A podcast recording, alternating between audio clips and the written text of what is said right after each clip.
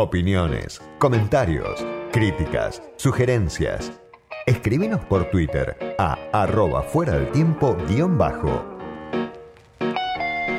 Rubén Lobolo es economista, investigador principal del Centro Interdisciplinario para el Estudio de Políticas Públicas. Bueno, tiene una trayectoria larga. Uno de sus últimos libros es Políticas Públicas y Democracia en Argentina, crónicas de un país que no aprende y Lobolo es muy respetado, tiene una trayectoria larga, como decía, pero no suele hablar demasiado en los medios de comunicación. Así que te agradezco mucho, Rubén, por estar ahí. Soy Diego Genud, gracias por atenderme. No, por favor, Diego, gracias por la comunicación. Un gusto. Para mí también. Bueno, primero te pregunto alguna cosa que tiene que ver con el marco general, ¿no? Cómo estamos llegando a esta instancia en Argentina, donde vemos un índice muy elevado de inflación que ya está arriba del 51% interanual, hay un rebote, pero hay una recesión estructural, no sabemos el año que viene qué va a pasar, si la economía va a volver a crecer o no, tenemos una deuda descomunal que dejó la gestión de Mauricio Macri y la restricción externa, ¿no? También un componente estructural de la Argentina. Digo, en este marco que yo lo describí con algunos de los aspectos que me parecen más salientes. ¿Vos cómo ves el debate económico que se da todo el tiempo entre el gobierno y la oposición, lo que vemos quizá en el Congreso, lo que vemos a través de los medios, el debate central, ese ida y vuelta de la polarización? ¿Cómo lo ves vos desde tu perspectiva? Eh, en primer lugar, en cuanto a los datos de la economía y la sociedad argentina, cuesta mucho encontrar algún dato positivo, no solamente ahora, sino ya lleva muchos años. Este, la economía argentina, por eso yo trato de señalar que hay que tener una, perspectiva de más largo plazo, porque creo yo que el principal problema que tenemos en el país, en este sentido, y es un poco, me viene a cuento de que señalabas el título de, del último libro que publiqué acá en el país, es que es un país que no aprende, es un hmm. país que repite, a ver, que no aprende en el sentido de que no acumula conocimiento, que no, eh, digamos, analiza sus problemas cuyos, digamos, exponentes superficiales están en la actualidad, pero cuyos orígenes provienen de una repetición de muy largo tiempo, eh, de una concepción eh, digamos, de país o de política pública que pese a los vaivenes supuestamente confrontados, en realidad termina siempre llegando a los mismos resultados. Y entonces desde ese punto de vista uno, uno tiene una cierta frustración, por decirlo de un modo, con la incapacidad que tiene el país y particularmente su clase dirigente para poder aprender de la historia y construir una cuestión diferente. Dicho esto, eh, en lo personal y tiene un poco que ver eh, con lo que señalabas de las pocas ganas que una vez tiene de participar en el debate público. El debate público en materia económica y social es pobrísimo desde mi punto de vista, poco informado, poco reflexivo, absolutamente centrado en la superficie y no en los problemas de fondo. Y entonces se vuelve muy difícil discutir de esta manera. Y sobre todo, ¿por qué? Porque en una sociedad y una clase dirigente que está enfrascada en este tipo de debate, plantear las transformaciones que no solo en Argentina, sino en el mundo se están generando y que están cambiando totalmente, no solamente los datos objetivos, sino también la, epistemología, digamos, de pensamiento de lo que está pasando con la sociedad, eh, se vuelve muy difícil. Entonces, digamos, observado de este lugar, uno tiene una visión muy pesimista porque no, no parece que haya eh, un esfuerzo intelectual, un esfuerzo político y por supuesto un esfuerzo de acción colectiva que, que, esté intentando cambiar el rumbo del país. Claro, uno escucha, ¿no? Obviamente, después de la experiencia de, de Macri en el gobierno, de esos cuatro años con, con dos años muy, muy traumáticos, había una promesa otra vez del Frente de Todos, este, que encarnaba sobre todo Alberto Fernández, esta idea de encender la economía, de volver a crecer. Bueno, vino la pandemia, cada uno obviamente puede juzgar qué importancia tuvo o no la pandemia, hasta qué punto fue decisiva o no para, para la realidad que, que hoy nos toca, pero vemos a, a un gobierno debilitado, a una oposición, me refiero a Juntos, tonificada otra vez, y hacia la derecha vemos eh, propuestas eh, como la de José Luis Pert, Javier Miray, justamente son economistas, no son políticos solamente de derecha, sino que llegan desde, desde la economía a plantear que bueno lo que se hizo mal con, con el macrismo fue quizá haber ido demasiado despacio con el ajuste y es lo que el propio Macri dice. Por eso digo, a veces pareciera que estamos como atrapados, ¿no? entre la impotencia del presente y un regreso al pasado reciente, ¿no? Al pasado no se regresa. En todo caso, lo que es patético es observar este, del modo en que ciertas ideas este, que están absolutamente perimidas y que ya prácticamente no tienen sustento, tienen tanta vigencia. Eh, y creo que justamente este es uno de los problemas principales. Se sigue analizando el presente con eh, estructuras ideológicas y de pensamiento del pasado. Eh, vamos a marcar un par de puntos. Nada La cuestión de que la solución viene por el lado del crecimiento económico desconoce que hoy el mundo en general, los estudios están marcando que no solo las economías locales, sino que la economía global probablemente tienda a un estancamiento secular. Mm. Segundo, desconoce los problemas vinculados al crecimiento económico y desconoce incluso que gran parte de la desigualdad que sufren países como Argentina, regiones como América Latina, se han verificado y se han construido en contexto de crecimiento económico porque nunca se discutió el contenido del crecimiento económico. De la visión extrema liberal, uno la verdad que se siente agotado. O sea, Argentina ha padecido de una manera flagrante este, los errores de, la gente que pretende que los ajustes libres de mercado van a, encontrar una cierta armonía social y una prosperidad eh, duradera. Este tipo de planteo prácticamente ya, ya uno no encuentra ni siquiera eh, eh, eh, en el campo intelectual en el mundo, sino que justamente lo que se está discutiendo es qué tipo y qué contexto de regulación, y voy a cerrar con esto, en un contexto donde la crisis climática está imponiendo límites muy estrictos, fronteras muy estrictas a los campos de maniobra de la actividad económica, Estar planteando que la sociedad tiene que ser regulada libremente por el mercado es sencillamente mostrar una ignorancia espantosa. Mm. Y por el otro lado, digamos, quienes pretenden que desde el poder político se puede eh, influir de la misma manera en, en, la expansión de la economía, por ejemplo, emitiendo de manera desaforada, por ejemplo, desconociendo eh, la fragilidad de una estructura de recaudación fiscal que estaba construida en un contexto donde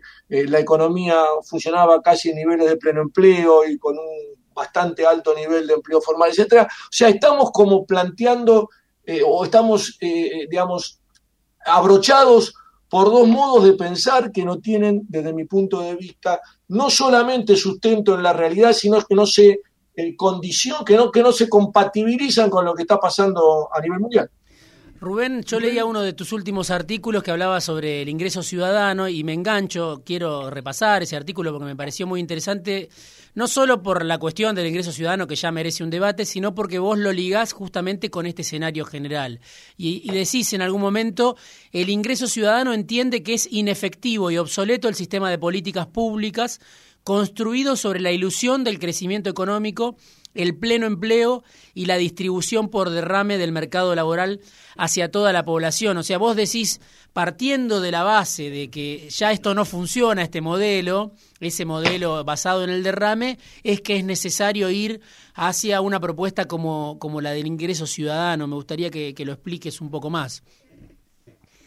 Vamos por lo primero. Hmm. El dato central no solamente de la economía argentina, sino de la economía mundial, que está siendo estudiado y documentado, entre otros, por ejemplo, por gente como Piketty y su, y su equipo de investigación, es la desigualdad. o sea, en el mundo estamos eh, llegando y, si se quiere, acumulando niveles de desigualdad eh, en la distribución de la riqueza, que es lo que importa, incluso más que la distribución del ingreso, este es otro tema para discutir, que se asemeja a lo que había a, a comienzos del siglo XX y obviamente se, se, aleja cada vez más de las mejores épocas, digamos, del estado de bienestar del poder.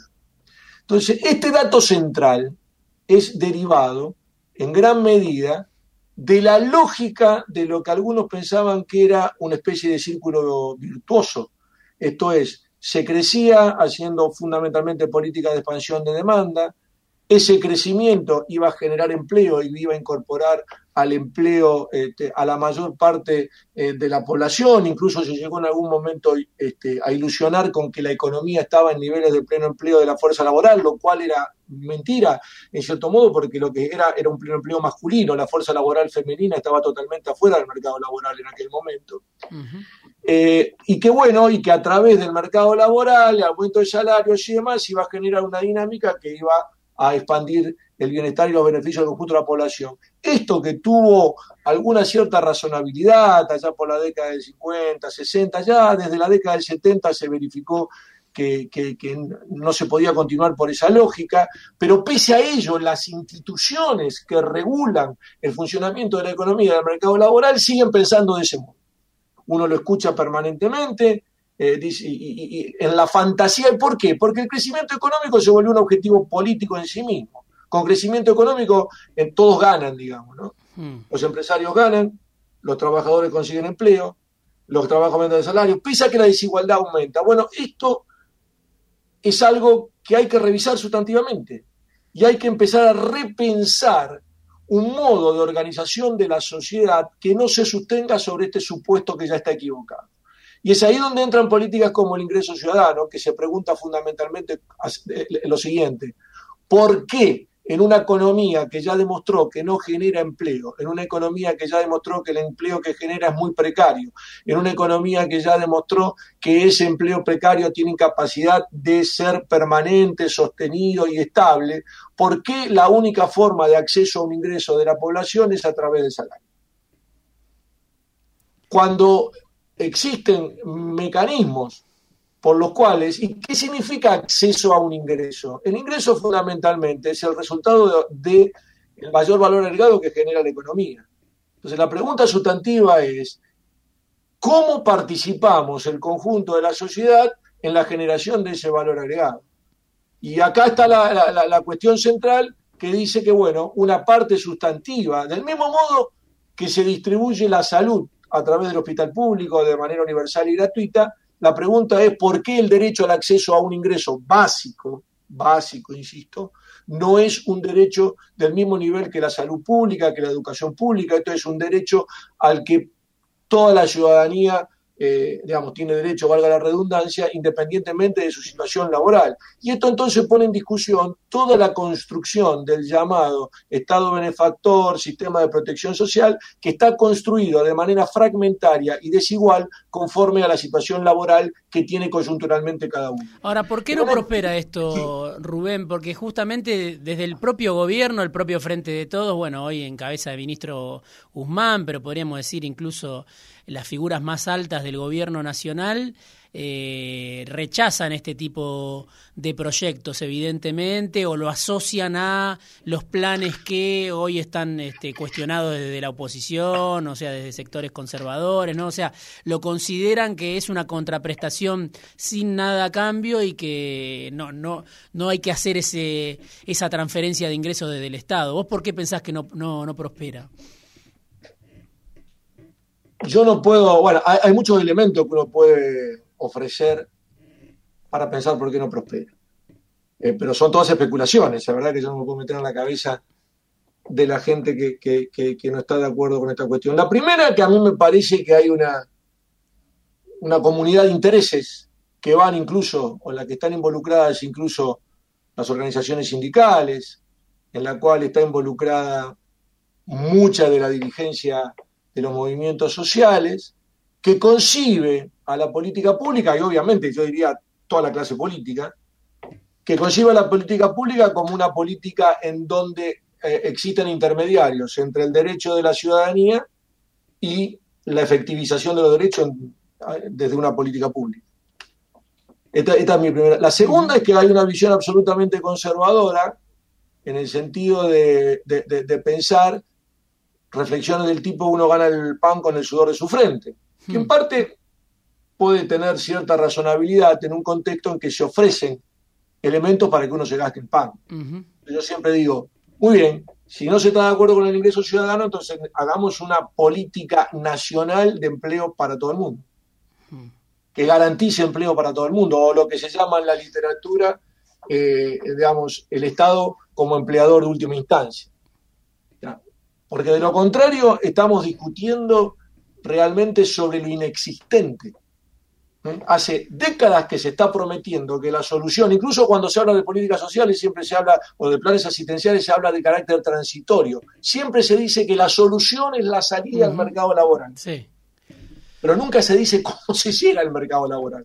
Ahora estamos ensayando políticas del tipo de que reconozcamos el trabajo, y esto es muy razonable, de lo que se llama la economía popular como un trabajo genuino. Me parece perfecto.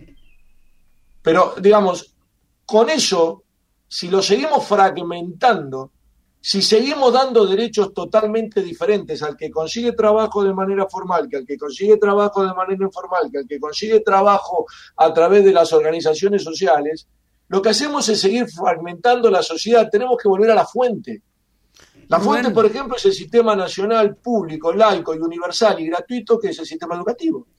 Rubén, te pido que, después haya, perdón, que termino, que después haya gente que decida por su cuenta este, hacer otra cosa en una escuela privada, por ejemplo, esto también es legítimo. Pero mientras tanto, todo el mundo tiene derecho de acceso universal y gratuito a lo mismo. Desde esa base, uno puede replantear el propio derecho al empleo.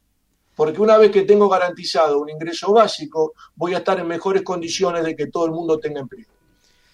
Te voy a pedir que, me esperes un segundito en línea, que voy a un corte y volvemos. Te quiero preguntar también, claro, cómo se financiaría ese ingreso ciudadano, porque viene de la mano de reformas, me imagino, que la Argentina por lo menos no hizo y hay sectores que no, no están dispuestos a hacer. Pero esperamos un segundito y ya volvemos con Rubén Lobulo, hablando de ingreso ciudadano, de economía, de los problemas estructurales de la Argentina.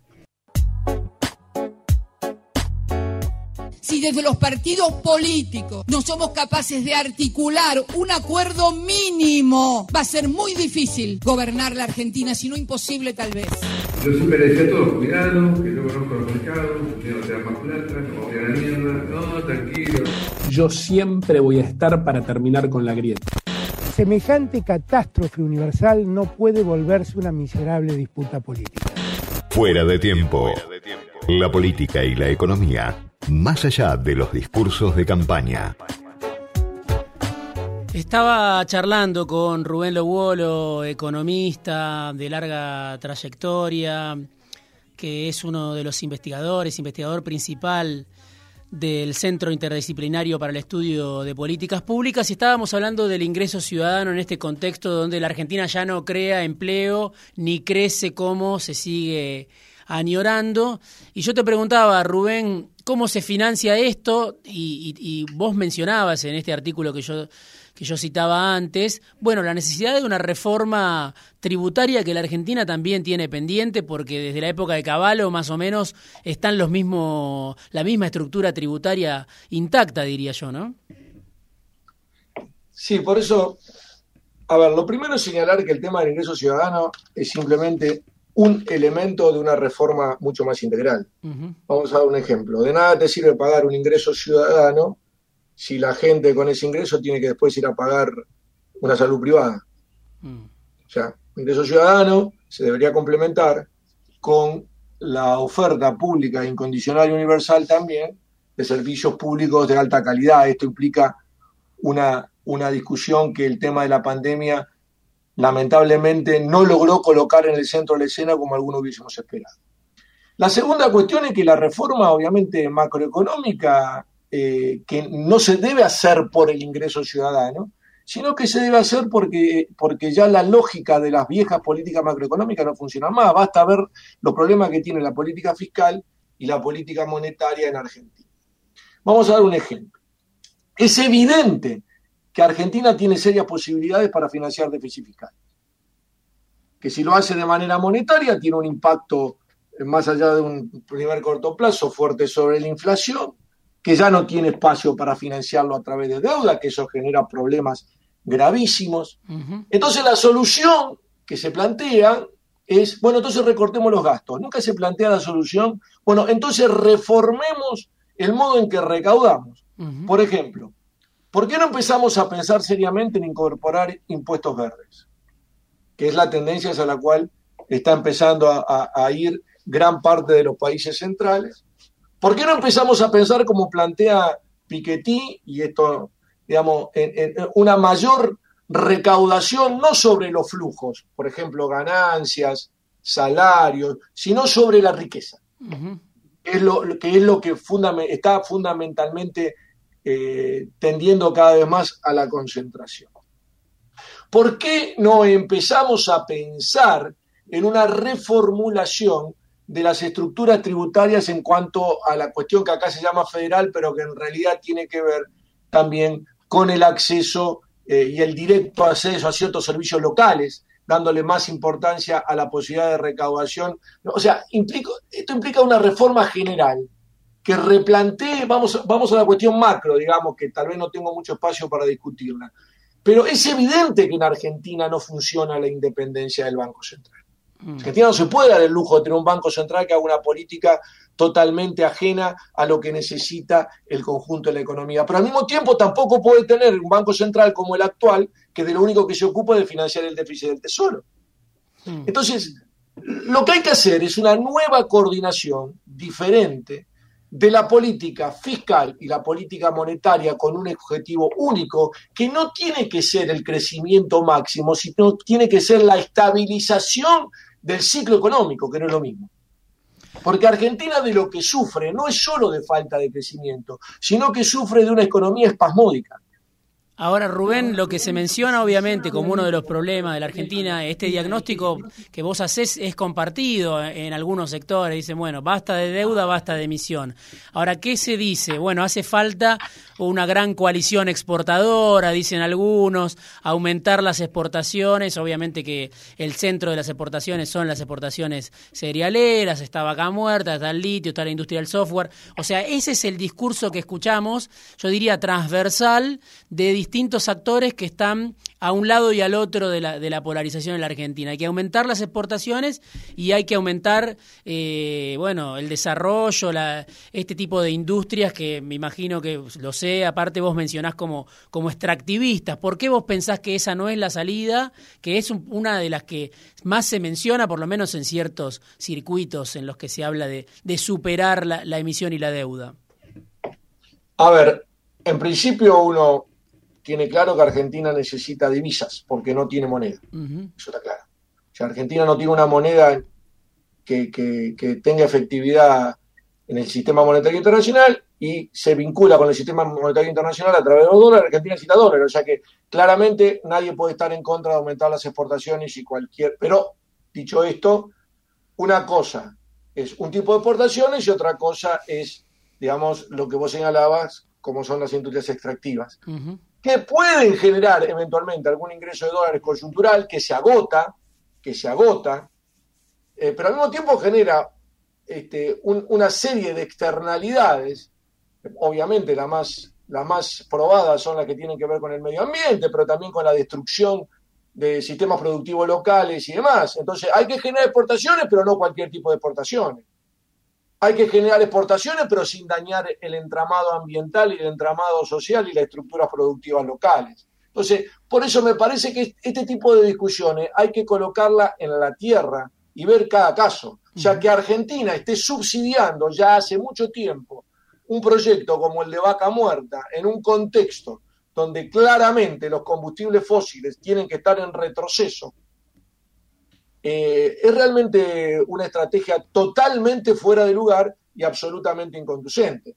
Ahora, dicho esto, digamos, justamente Argentina tiene que reprogramar su estructura productiva, teniendo en cuenta que en el postcapitalismo, que cada vez llega con más potencia, no van a ser las viejas industrias, no van a ser las viejas actividades extractivas las que van a sostener ni el crecimiento económico ni la integración económica.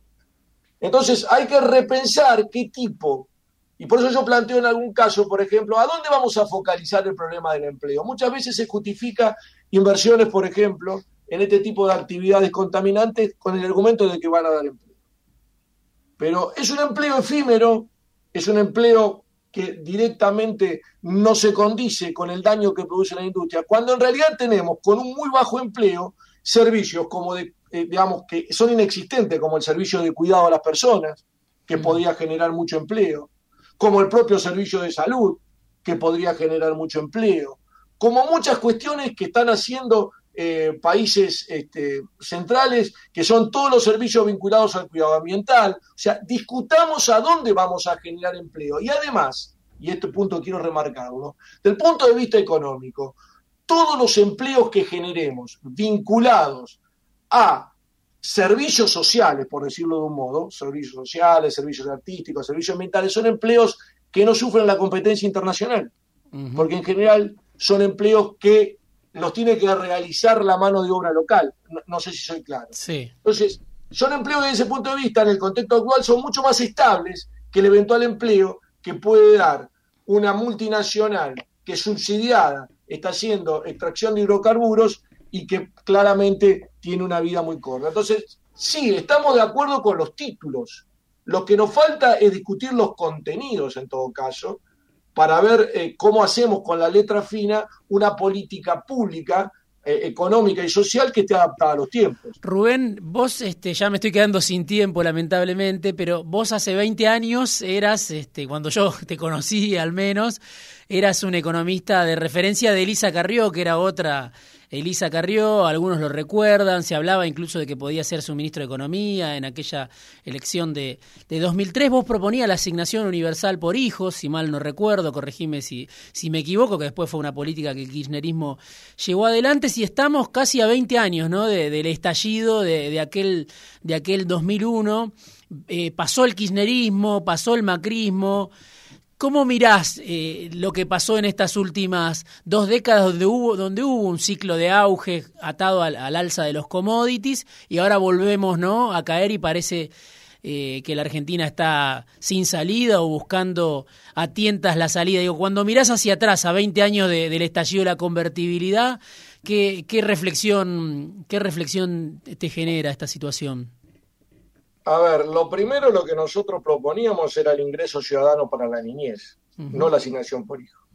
Nosotros proponíamos, lo que pasa que muchos dicen con alguna razonabilidad que la asignación por hijo en realidad estaba inspirada en ese proyecto que nosotros proponíamos. Nosotros proponíamos no un beneficio separado para los informales y desocupados, sino nosotros proponíamos una integración universal e incondicional del programa de asignaciones familiares. Tengo tiempo de explicarlo, pero hay una diferencia que hace a lo que estábamos discutiendo previamente. En cuanto a lo segundo, uno lo mira como empezamos eh, la charla con mucha frustración, porque Argentina perdió, me parece a mí, oportunidades históricas que se vuelven irrepetibles. Simplemente pensemos en el contexto de baja inflación, y de amplia posibilidad de manejo del sector externo que tuvo Argentina después de salir de la convertibilidad. En un contexto, como vos señalabas, también muy extraordinario de aumento de commodities. Argentina perdió en esa oportunidad, realmente desde mi punto de vista, y, en gran medida lo perdió porque seguía enfrascada en este tipo de discusión de la que hablábamos al principio.